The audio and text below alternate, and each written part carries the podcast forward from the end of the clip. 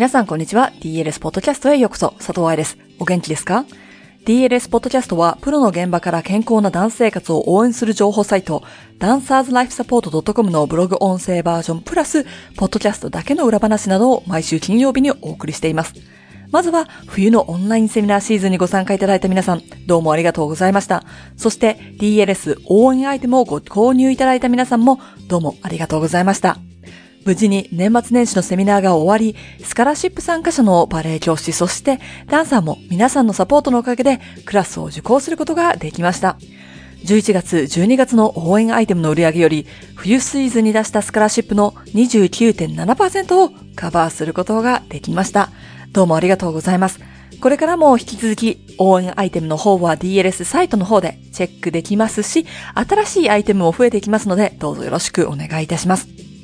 DLS のインスタをチェックしてくれている方が一番よく知ってるかなと思いますが、現在、緊急事態宣言中断さサポート用のエクササイズクラスを受講料投げ銭スタイルでお送りしています。舞台で収入が消えたり、コロナの影響で金銭的に厳しいダンサーたちは、自分が払えるだけでクラス参加が可能。ダンサーをサポートしたい人たちは、バレエ歴、エクササイズ歴に関係なく、エクササイズクラスに参加できるし、サポートしたい分だけ払えるシステムのクラスになっています。このポッドキャストが皆さんのお耳に届くまでには、2クラスはすでに終わってしまっていますが、明日23日、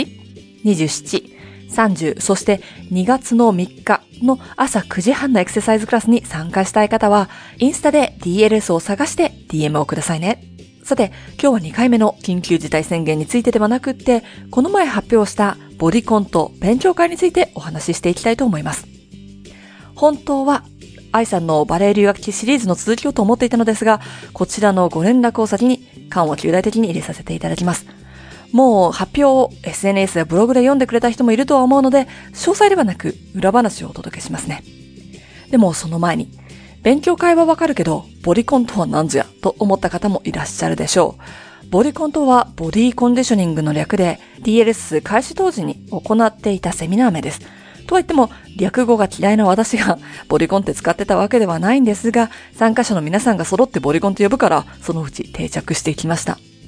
背骨 T シャツもそうだけど、ニックネームは DLS サポーターがつけてくれているんでありがたいですね。今年もまだ DLS は来日セミナーを行いません。理由はまだ先が見えないから。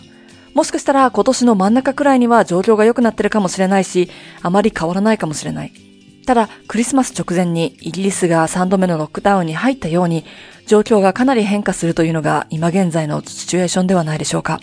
多くの人たちが様々な地方から集まってくれる DLS セミナーでは、いくら会場内の密を、そして消毒を徹底したとしても、満員列車の朝に乗るとか、飛行機を使うとかの交通機関までのコントロールはもちろんできません。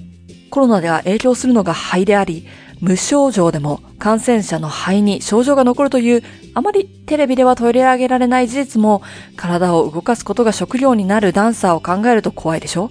他の団体はセミナーもコンクールもバンバンやってるのは知ってますが、ダンサーの健康を応援する DLS の CEO としての私の判断は来日せずです。春のセミナーもいつもの期間より短縮で、秋は行いません。その代わりに私のボディコンディショニングクラスを一緒に毎週受講できるサークル活動と月に一度のバレエ教師用勉強会を行うことにしました。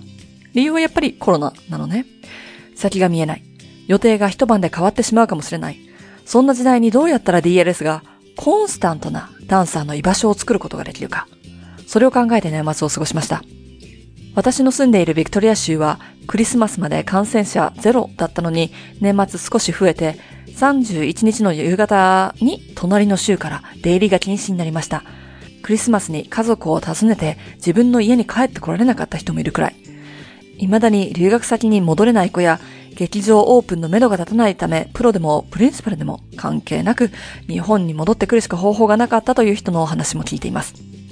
そういう時代に色々変わるけど、DLS は週に一度オンラインがあるもんねと思ってもらえたらそしてどの国にいてもネットと時差さえ合えば参加できるなら安定したスケジュールをダンサーに提供できる。それって私にできるダンサーサポートだと思ったんです。バレエ教師の方もセミナー期間に代行を立てるのは大変でしょ？一クラスならどうにかなるかもしれないけれど、いくつか受講したいものがあったら、一週間代行っていうのも、人を探すのも金銭的にもとても大変。なので、月1の勉強会は、教師講座のモジュール1、2を受講した人だけというカテゴリーはあるものの、ライブでの参加と動画版のオプションも今回作りました。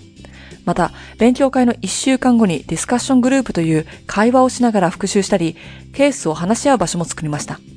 去年のポッドキャストでもお話ししたバーサタリティを考えて、会話することで深く学びができる人もいるだろうし、勉強した内容を自分の中でまとめる時間が必要な人も安心して参加できるように考えてみました。